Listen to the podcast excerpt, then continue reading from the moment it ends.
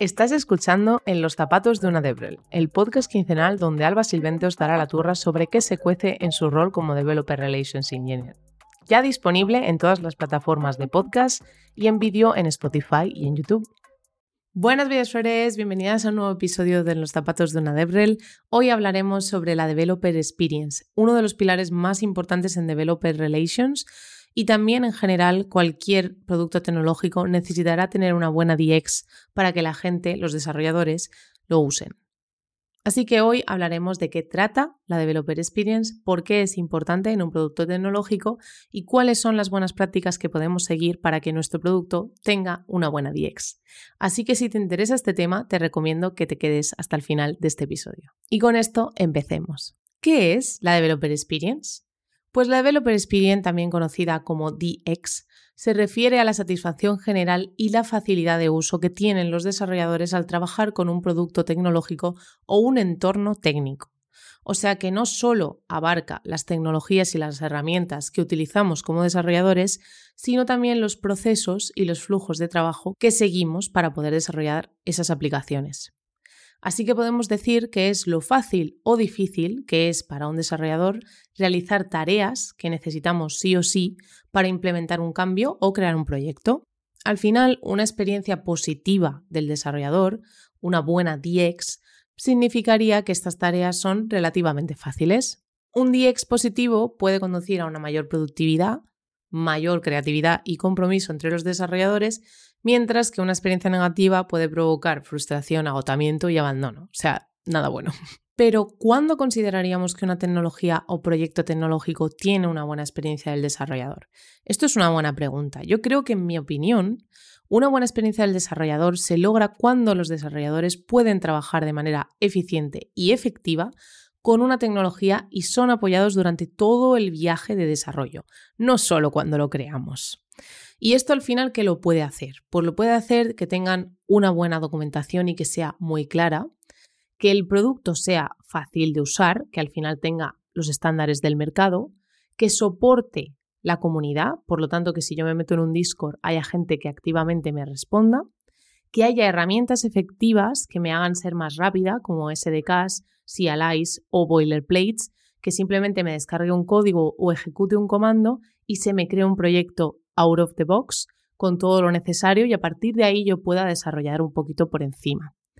Pero al final, otra de las cosas que también es importante es que el, el, producto esté en buen estado.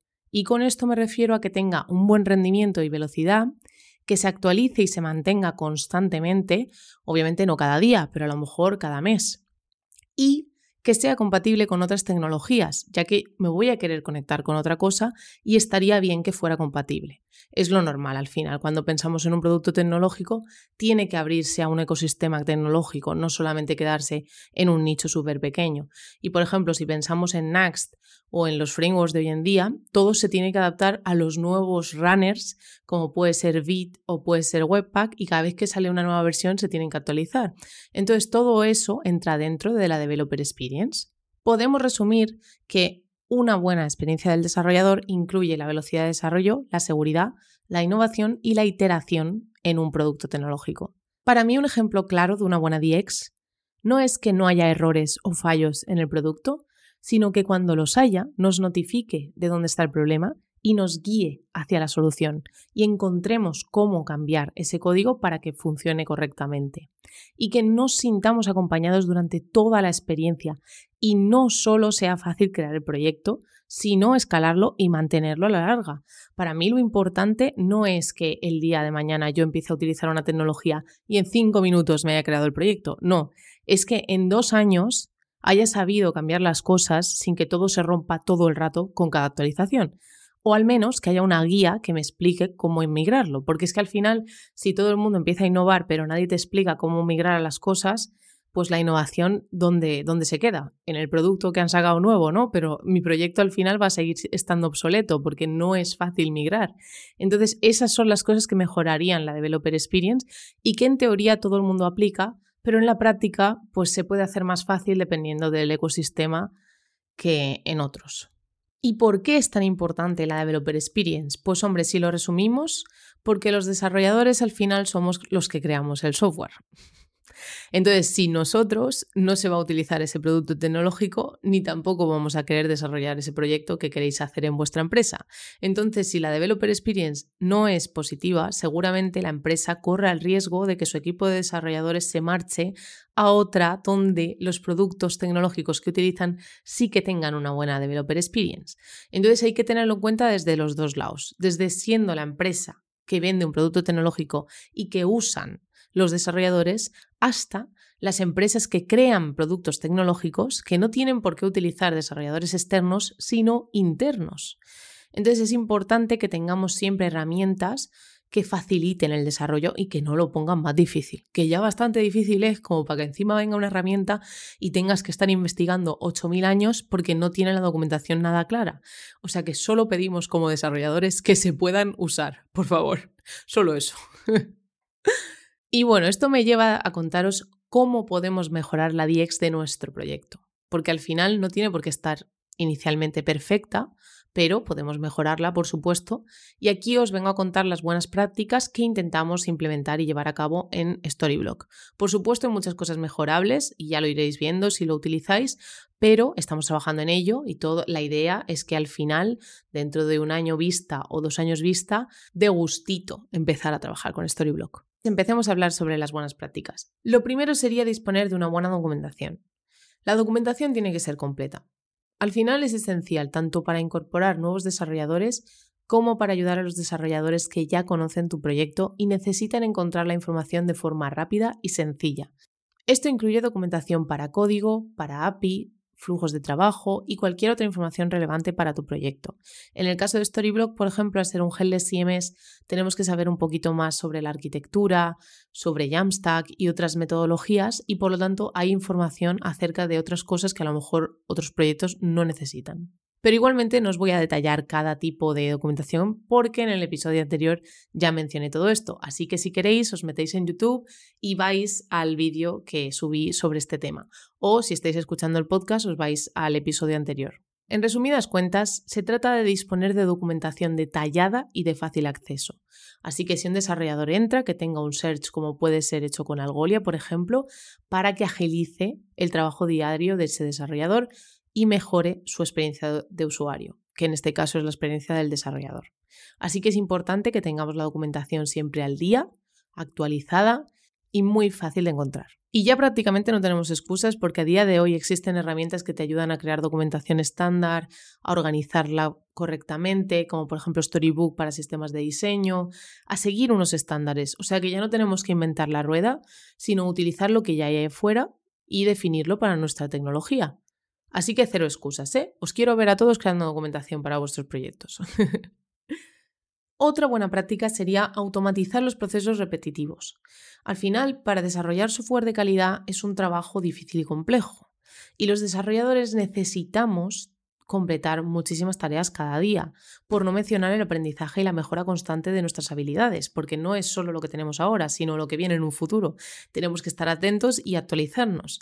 Así que cuando hablamos de automatización en el contexto de desarrollo de software, no nos referimos al uso de una IA avanzada para sustituirnos, sino al uso de la tecnología para ayudarnos a ser más eficientes y automatizar todo lo que en el fondo nos quita tiempo, que puede ser ejecutar una tarea manualmente. Joder, si podemos tener un test que eso se ejecute y comprobemos eso directamente con el pipeline, pues mejor que mejor, si no tenemos que ejecutarlo todo el rato nosotros, ¿no? O sea, al final es automatizar las cosas que sí que tengan sentido y que nos ayuden a agilizar nuestro trabajo del día a día. Y os traigo datos del informe del State of the Octobers que indican que los equipos de desarrollo de software rinden un 43% más y que están más satisfechos en su trabajo cuando pueden automatizar tareas repetitivas. O sea que no es una cosa banal, sino que la mitad de los equipos se quejan por tener que repetir tareas cada día que podrían haberse automatizado. Así que es importante que recordemos esto porque todo lo que ayudemos a los desarrolladores más beneficio para la empresa, porque más cosas de valor se van a crear y no vamos a estar todo el rato perdiendo el tiempo. O sea que a mí me parece esto maravilloso y lo apoyo. Y si puedo ayudar en lo que sea, yo voy a intentar desarrollar esas tareas de automatización. Otra buena práctica, y para mí el santo grial de las buenas prácticas, es reducir el tiempo inicial, el de arranque, cuando se utiliza un producto tecnológico por primera vez. O sea, al final, cuando nuevos desarrolladores comienzan a utilizar un producto o proyecto, deberían poder ponerse al día rápidamente y comenzar a crear proyectos desde cero lo antes posible, sin ninguna fricción. Y al final esto se puede lograr proporcionando procesos de incorporación claros, como tutoriales paso a paso y recursos necesarios, pero también implementando código, como puede ser un boilerplate o un SDK o un CLI, que al final cuando te pongas a desarrollar con ellos tengan algo que ya te permita hacerlo todo más ágilmente y con buenas prácticas. Y en el caso de Storyblock, por ejemplo, yo trabajo en los SDKs de Next y de Vue y joder, es, es, complejo porque tienes que tener en cuenta todos los casos de uso y cada proyecto es un mundo y cada persona tiene un ordenador diferente con unos settings diferentes y por lo tanto hacer un SDK que vaya bien todo el rato es complicado, pero la idea es ir mejorando poco a poco y por supuesto estar abierto a cambios y si hay alguien que te propone una pull request, estar siempre abierto a que eso se pueda mergear y modificar cómo se está haciendo. Pero al menos inicialmente ya tenemos algo que les da una guía y unas buenas prácticas de cómo utilizar el proyecto. Y ya por último, otra buena práctica que necesitamos tener en cuenta es una estrategia clara y definida de comunicación. Sí, de comunicación con personas. Estoy hablando de que al final las habilidades técnicas, aunque sean importantes, no son las únicas y la comunicación, la empatía y el trabajo en equipo también son esenciales para un DX positivo. Al final, si estás tratando con desarrolladores que son personas y están utilizando tu proyecto, tú vas a tener que comunicarte con esas personas y tienes que tener en cuenta que si esa persona tiene un error seguramente esté enfadada y tienes que tener la empatía de saber que eso está pasando en ese momento y no enfadarte tú porque te hayan hablado mal, porque lo normal es que estén cabreados cuando algo no funciona y obviamente pueden tener mejores maneras o diferentes maneras, pero la idea es que tú como persona que te comunicas con ellos siempre tengas esas buenas maneras es importante. Y sobre todo porque si tú les das un feedback constructivo de cómo han hablado, seguramente en vez de ponerse a la defensiva, aprendan a que realmente podrían haberte hablado de otra manera para conseguir exactamente lo mismo y generarás una mejor comunidad. Y no solo eso, sino que construirás relaciones sólidas con esa gente. Y eso a la larga es bueno para tu producto.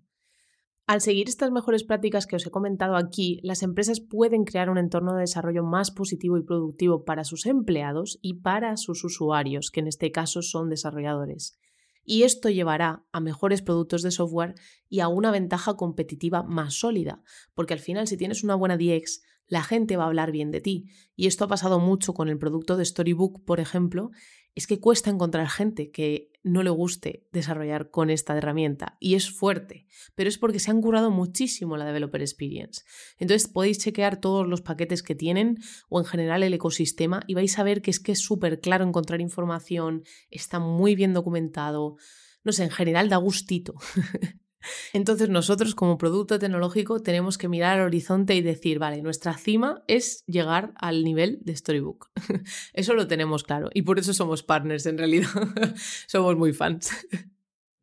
Y bueno, ya para cerrar, os quería dejar en la cajetilla y en la descripción un par de artículos y recursos sobre el tema que seguro que os parecen interesantes. Yo los he leído y me han parecido una maravilla y muchas de las conclusiones de este podcast van relacionadas con lo que he leído. Y no dudéis en comentarme qué buscáis vosotros de un producto tecnológico cuando empezáis a desarrollar con él, porque esto me puede ayudar a llevarlo internamente a Storyblock y mejorar cómo lo hacemos nosotros y lo que podemos entregar al desarrollador final. Así que muchísimas gracias por quedaros hasta el final y cualquier cosa que me queráis comentar, mis DMs están abiertos en todas las redes sociales, así que os espero por allí. Muchas gracias y que paséis un gran mes de diciembre. Y recuerda, si te ha gustado este episodio, deja tu comentario, dale a like o suscríbete a este podcast. Me ayudaría muchísimo que lo hicieras. Y por supuesto, si tenéis alguna duda o queréis proponer algún tema para el futuro, me podéis contactar en cualquier red social como arroba o albasilvente. Hasta la próxima.